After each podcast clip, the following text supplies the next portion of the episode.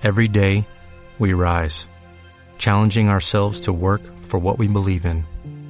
At U.S. Border Patrol, protecting our borders is more than a job, it's a calling. Agents answer the call, working together to keep our country and communities safe. If you're ready for a new mission, join U.S. Border Patrol and go beyond. Learn more at cbp.gov/careers.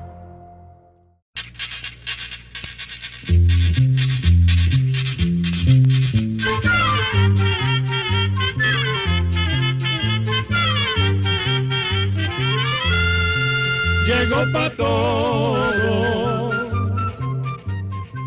llegó la escuela, llegó la escuela, llegó por radio.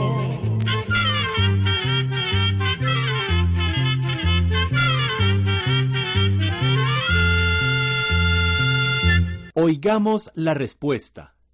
Es el programa que les trae a ustedes el Instituto Centroamericano de Extensión de la Cultura, ICQ. El señor Hugo Rolando García nos ha escrito desde la ciudad de Guatemala y nos consulta lo siguiente. Quisiera saber por qué algunas penicilinas solamente se pueden usar inyectándolas en vez de tomarlas con agua. Oigamos la respuesta. Las penicilinas son medicamentos muy eficaces para combatir infecciones. Son baratas y fáciles de conseguir siempre y cuando el médico haga la receta correspondiente.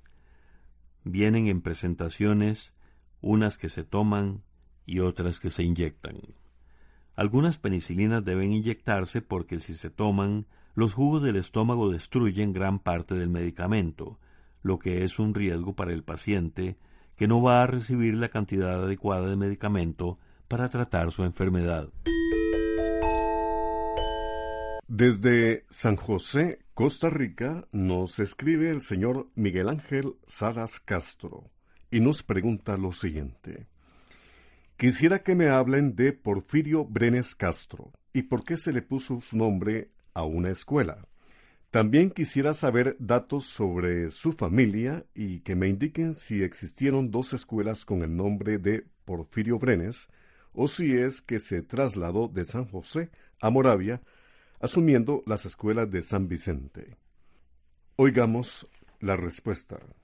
Don Porfirio Brenes Castro nació en San Vicente de Moravia, un cantón de la provincia de San José, Costa Rica, el 28 de junio de 1877. Sus padres se llamaron Manuel Brenes Robles y Beatriz Castro Umaña. Tanto don Porfirio como sus tres hermanos, Enrique, Jaime y Fidelina, llegaron a ser maestros. Don Porfirio estudió en el Liceo de Costa Rica y empezó a trabajar como maestro en 1897 en su pueblo natal, en Moravia.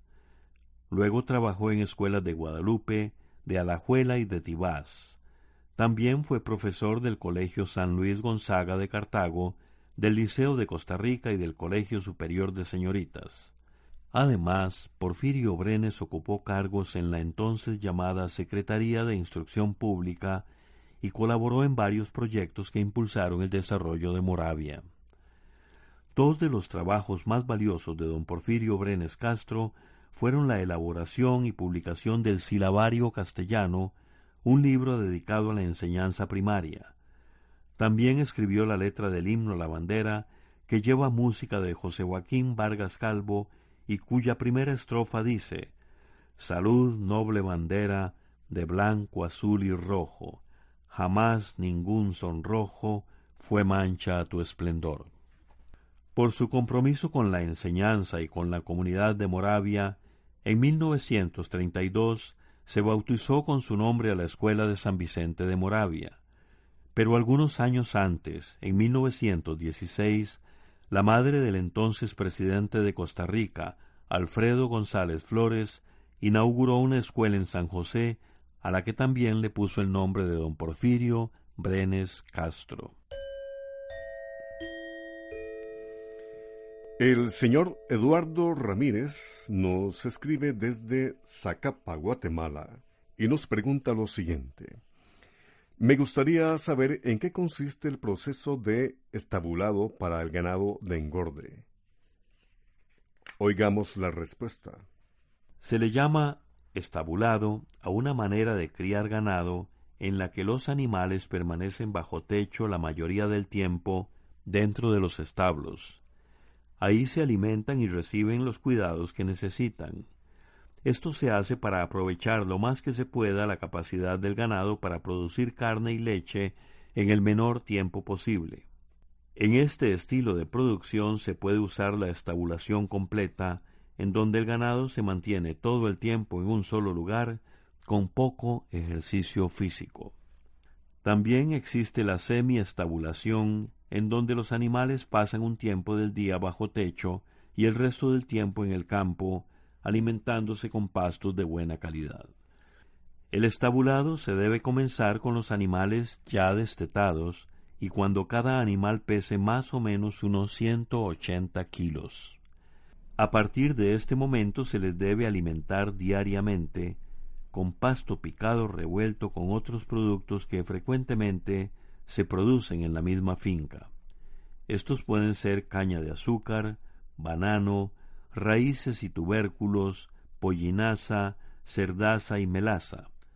Los pastos deben ser pastos mejorados de variedades como Kinggrass, Taiwán o Camerún. También es posible el uso de las llamadas leguminosas forrajeras como kutsu, madero negro, poró o morera, que tienen la proteína que el ganado necesita. En el caso de los minerales es conveniente darles una parte de mezcla de minerales por dos partes de sal común. En cuanto a las vitaminas, éstas se necesitan en muy pequeñas cantidades y ya se encuentran en lo que come el animal. Por eso se recomienda no darle vitaminas al ganado a menos que se trate de animales enfermos, desnutridos o que se están recuperando de una enfermedad. Otros cuidados que se deben proporcionar a los animales estabulados son mantener una buena limpieza en los establos y tener un plan de vacunaciones contra las enfermedades más comunes de la zona donde se encuentren.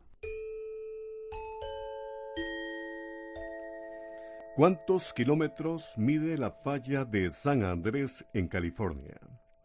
¿Qué terremotos ha generado en el siglo pasado?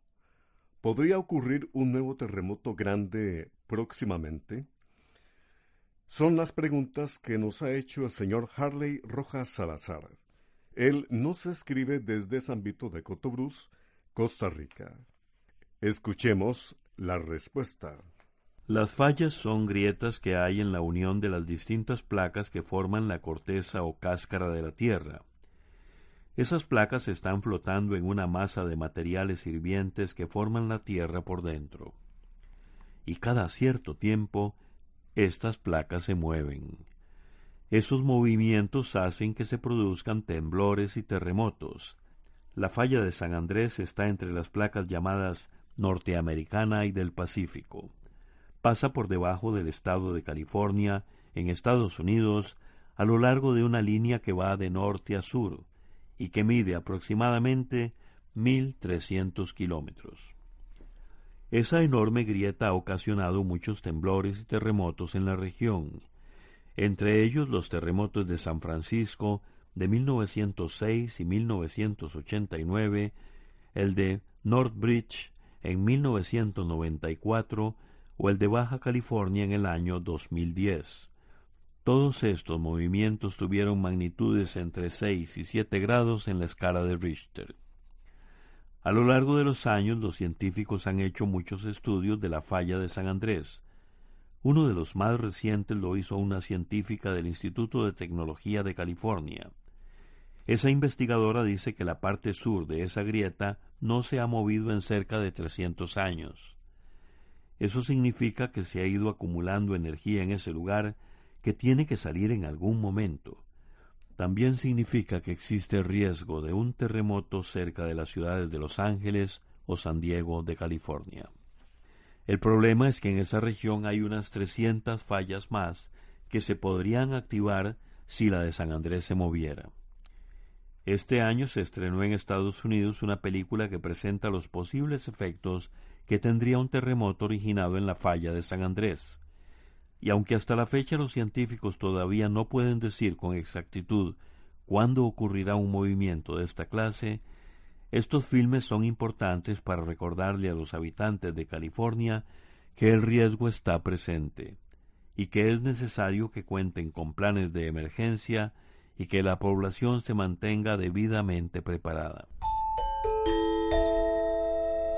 Desde Boaco, Nicaragua, nos escribe un amigo oyente que nos pregunta lo siguiente. ¿Es verdad que hay personas que le pueden poner un sapo a los demás? Escuchemos la respuesta.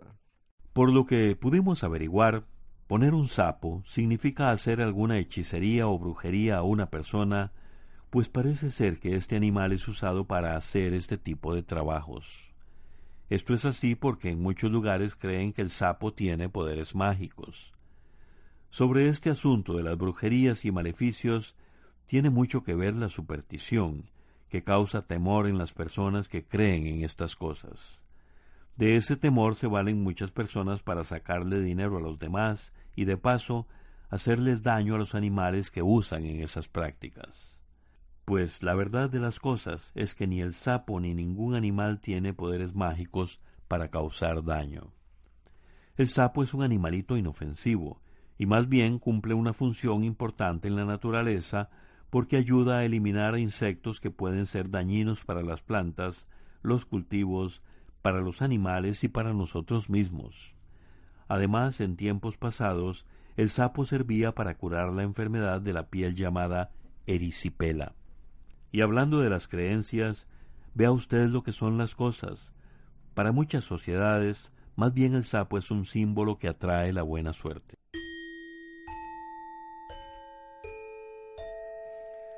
Desde Tacares de Grecia, Costa Rica, nos escribe el señor Jorge Mario Cerdas Venegas y nos pregunta lo siguiente. Me gustaría saber sobre un chile muy picante llamado escorpión moruga. ¿De dónde es y en qué se utiliza? Oigamos la respuesta. El chile escorpión moruga es uno de los chiles más picantes que se han podido encontrar hasta la fecha contiene poco más de un millón de unidades Scoville. Esta forma de medir qué tan picante es un chile la desarrolló un farmacéutico estadounidense de apellido Scoville hace como un siglo.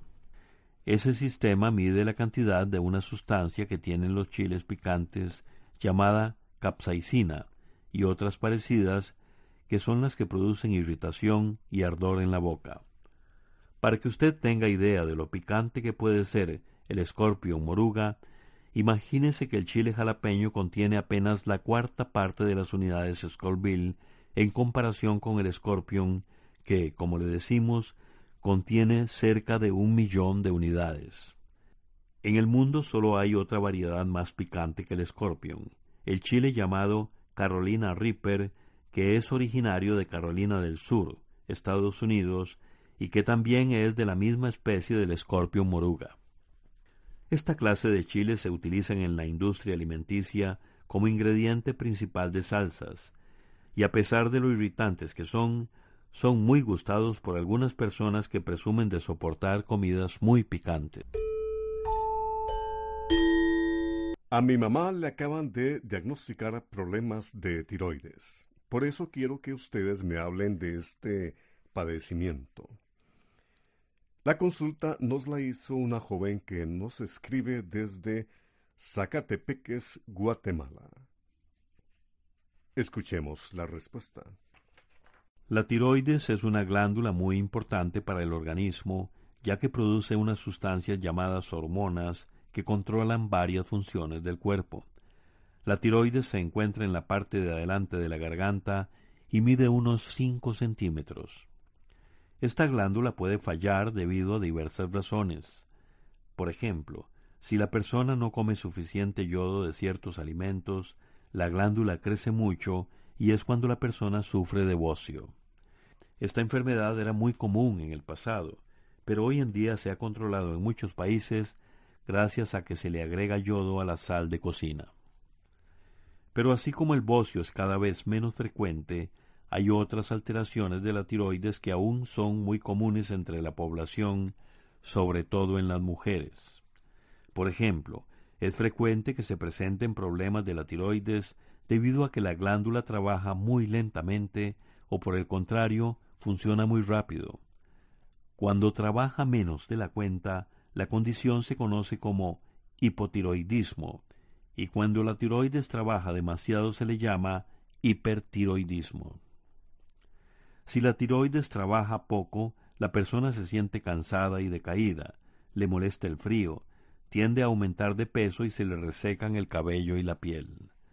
Si la tiroides trabaja mucho, hay presión alta, nerviosismo, piel sudorosa, diarrea, escalofríos y dificultad para dormir. Los especialistas insisten en que es muy importante darse cuenta a tiempo de cualquier problema relacionado con la tiroides ya que así se evita la aparición de complicaciones en el futuro.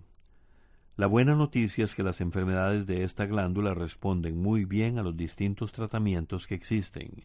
Sin embargo, es importante señalar que generalmente estos tratamientos son de mucho tiempo y en muchos casos para toda la vida. Por esa razón los médicos no se cansan de recordar a los pacientes que no dejen de tomar sus medicamentos. Sin embargo, cada caso es particular y debe ser evaluado por un médico de los llamados endocrinólogos. Una persona que tiene problemas con la tiroides debe someterse a tratamiento médico, pues es peligroso no hacerlo. Por lo tanto, le recomendamos que su mamá consulte con un médico endocrinólogo lo antes posible. Programa B, Control 63.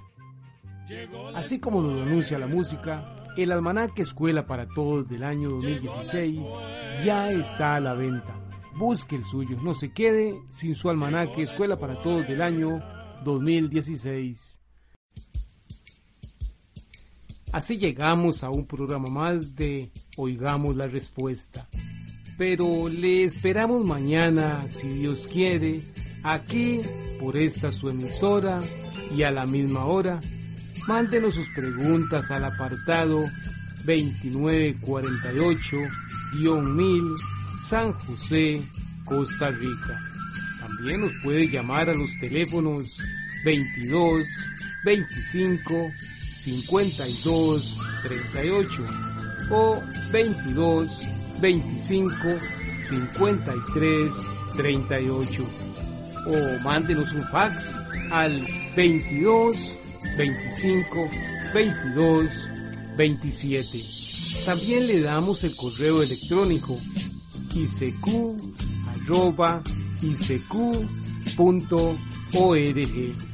Celo de letreo icecu.org.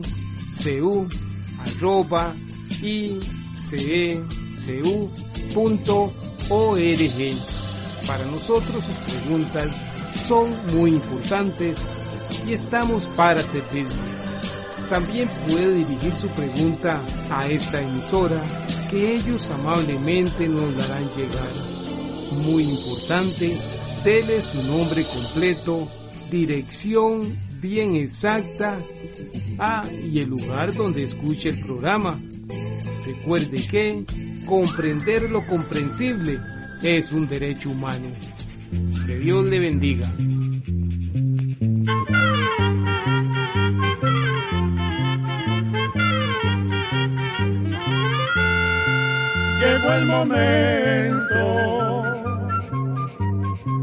De despedirnos.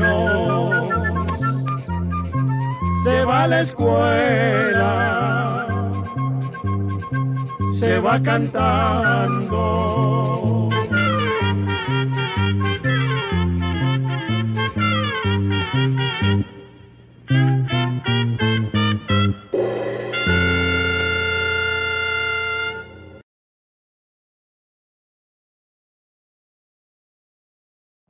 Every day, we rise, challenging ourselves to work for what we believe in. At U.S. Border Patrol, protecting our borders is more than a job, it's a calling. Agents answer the call, working together to keep our country and communities safe. If you're ready for a new mission, join U.S. Border Patrol and go beyond. Learn more at cbp.gov/careers.